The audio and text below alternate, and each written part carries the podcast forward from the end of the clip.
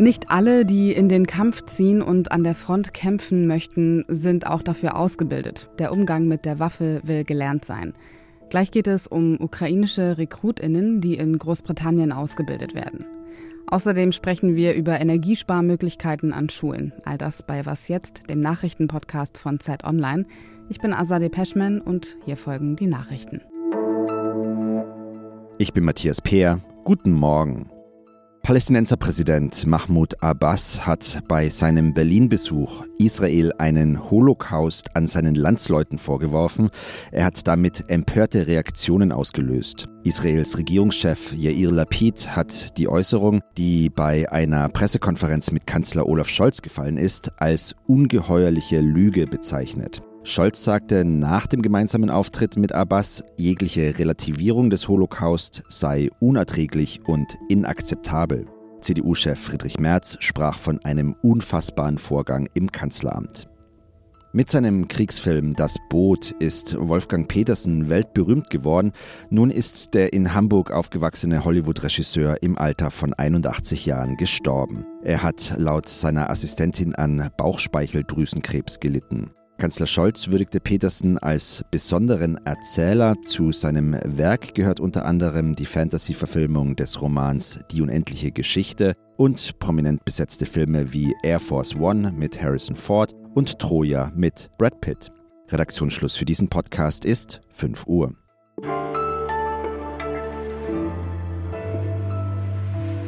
Um überhaupt auch nur die geringste Chance zu haben, einen Krieg zu gewinnen, braucht man nicht nur Waffen, sondern natürlich auch Soldatinnen, die in den Krieg ziehen. Von denen hat die Ukraine in der letzten Zeit einige verloren. Noch dazu kommt, nicht alle Menschen sind an der Waffe ausgebildet worden. Und der Umgang mit der Waffe, der will eben gelernt sein. Seit Beginn des Krieges haben sich aber viele Ukrainer in der Armee angeschlossen, die keine Berufssoldatinnen sind. Und offenbar möchte Großbritannien dabei helfen. Britische Soldatinnen bilden ukrainische Rekrutinnen aus. Unsere Korrespondentin Bettina Schulz war in so einem Trainingslager dabei. Hallo Bettina. Ja, hallo nach Berlin. Was sind das für Menschen aus der Ukraine, die dort an diesen Trainings teilnehmen? Ja, das sind äh, meistens junge Männer, auch ein paar junge Frauen dabei, meistens so in den 20ern, die also selber viel erlebt haben zu Hause und auf jeden Fall an die Front wollen. Einen haben wir da getroffen, eigentlich ein Bauingenieur, der sagte also sein Bruder und sein bester Freund, die würden schon an der Front in der Ostukraine kämpfen ein sehr guter Freund von ihm ist bei einem Bombenangriff ums Leben gekommen und er sagte, ich bin so sauer, ich bin so verletzt und wütend, ich will das rächen, ich will da was machen und es geht einfach nicht. Unsere Städte gehen kaputt, unsere Kinder sterben, unsere Kirchen brennen, ja. Es gibt auch Personen, zum Beispiel eine äh, ukrainische Frau vom Militär, die sich da von den Briten jetzt noch mal weiter ausbilden lässt. Und dann gibt es auch Freiwillige, die als Übersetzer fungieren. Auch viele junge ukrainische Frauen, weil die meisten Männer da, die verstehen ja nur Russisch und die Briten geben ihre Kommandos in Englisch und von daher muss alles übersetzt werden. Ja, also da gibt es halt auch eine Rolle für Ausbilderinnen. Und wie läuft so ein Training konkret ab? Sehr hart. Also das Training im Moment sind nur drei Wochen. Das ist extrem wenig Zeit. Die stehen morgens um sechs auf und das dauert bis abends um halb elf. Und die lernen alles das, was man also bei der Bundeswehr auch in der Grundausbildung lernt, natürlich Waffengebrauch, ärztliche Notversorgung, dann Grabenkampf, die lernen Häuserkampf, teilweise auch rechtliche Dinge, das ist sehr rudimentär, unglaublich zeitgedrungen, aber wichtig, es ist besser als, natürlich als nichts, ja.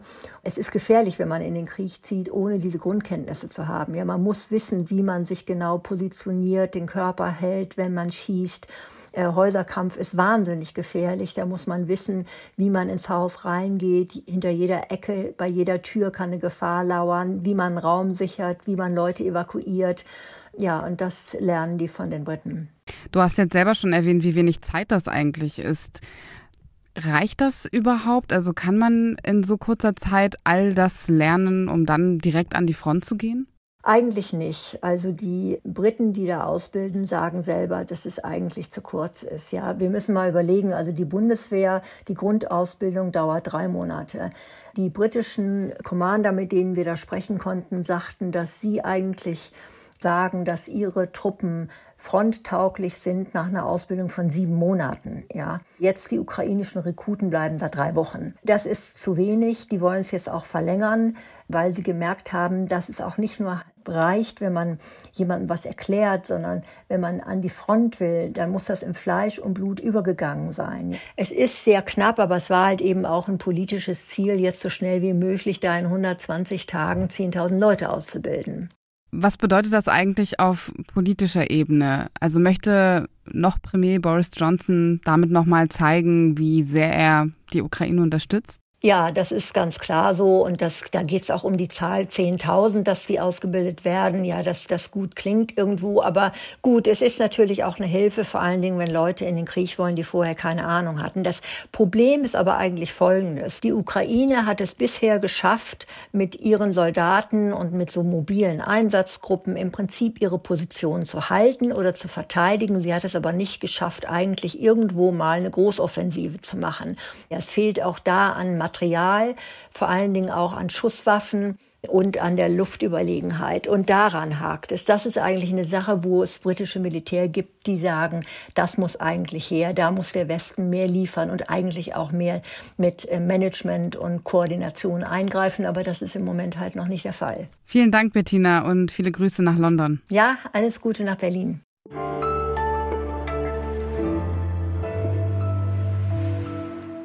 Und sonst so? Wer sich in irgendeiner Weise mit dem Thema Flucht auseinandergesetzt hat, der oder die weiß, es mangelt an vielem, oft an Wohnraum für den Übergang.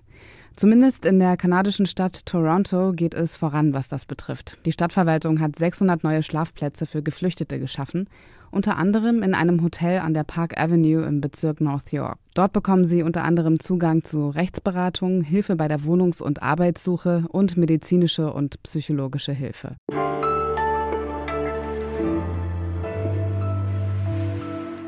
Seit Wochen wird darüber diskutiert, wie und wo man in diesem Winter Energie sparen kann. Und wie so oft kommt jetzt eine Institution in den Blick, die unter vielen Krisen besonders zu leiden hat, die Schule. Während der Pandemie wurde dort bei ständigem Lüften gefroren. Keine Sorge, das wird jetzt kein Plädoyer dafür, dass Schülerinnen diesen Winter frieren sollen, weil wir weniger russisches Gas bekommen.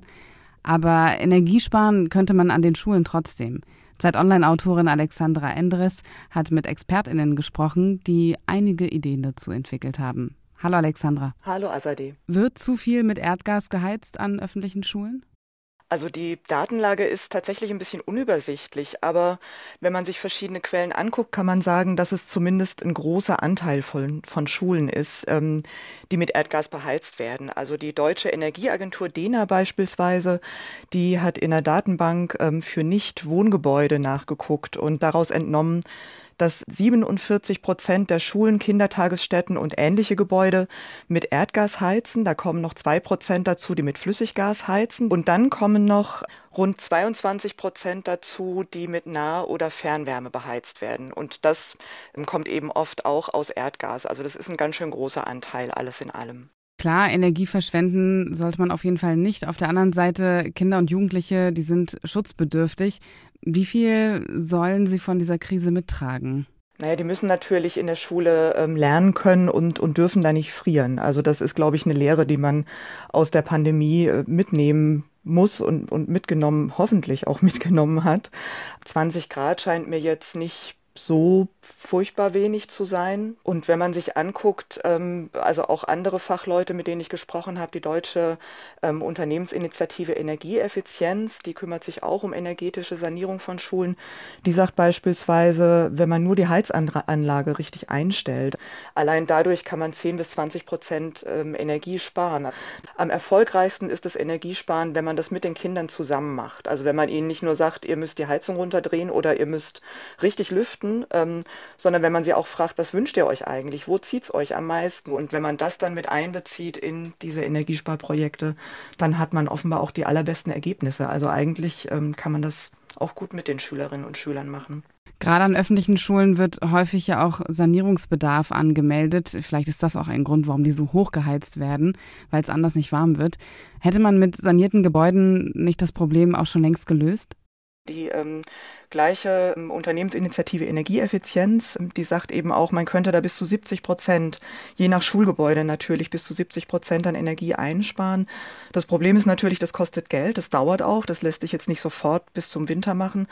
Ja, und viele Kommunen, die ja eben für die Gebäude öffentlicher Schulen oft zuständig sind oder Landkreise, die haben halt nicht so viel Geld. Aber es gibt Fördertöpfe dafür. Es gibt auch oft ähm, Energiedienstleister, die ihr Geld jetzt nicht nur damit verdienen, eben Gas, Strom oder Wärme, die nicht unbedingt aus Gas kommt, bereitzustellen, sondern auch die möglichst effizient bereitzustellen. Das ist eben das neue Geschäftsmodell sozusagen. Und wenn man die mit ins Boot holt, dann investieren die oft auch eigenes Geld und und es gibt auch Beispiele von Gemeinden, die das geschafft haben. Aber es ist jetzt eben nichts, was man schnell noch vor dem Winter irgendwie hinkriegt. Danke dir, Alexandra. Danke dir. Und das war was jetzt für heute, zumindest für heute früh. Um 17 Uhr hören Sie an dieser Stelle das Update mit meinem Kollegen Ole Pflüger. Was jetzt at zeit.de ist wie immer die Adresse, an die Sie schreiben können, wenn Sie Fragen, Anregungen oder Kritik für uns haben. Ich bin Azadeh Peschman. Kommen Sie gut durch den Tag. Der jüngste ist 18, geht hoch bis 55, die meisten sind so 22, also sind, ähm, nee, scheiße. Entschuldigung, warte mal, ich muss nochmal anfangen. Kein Problem.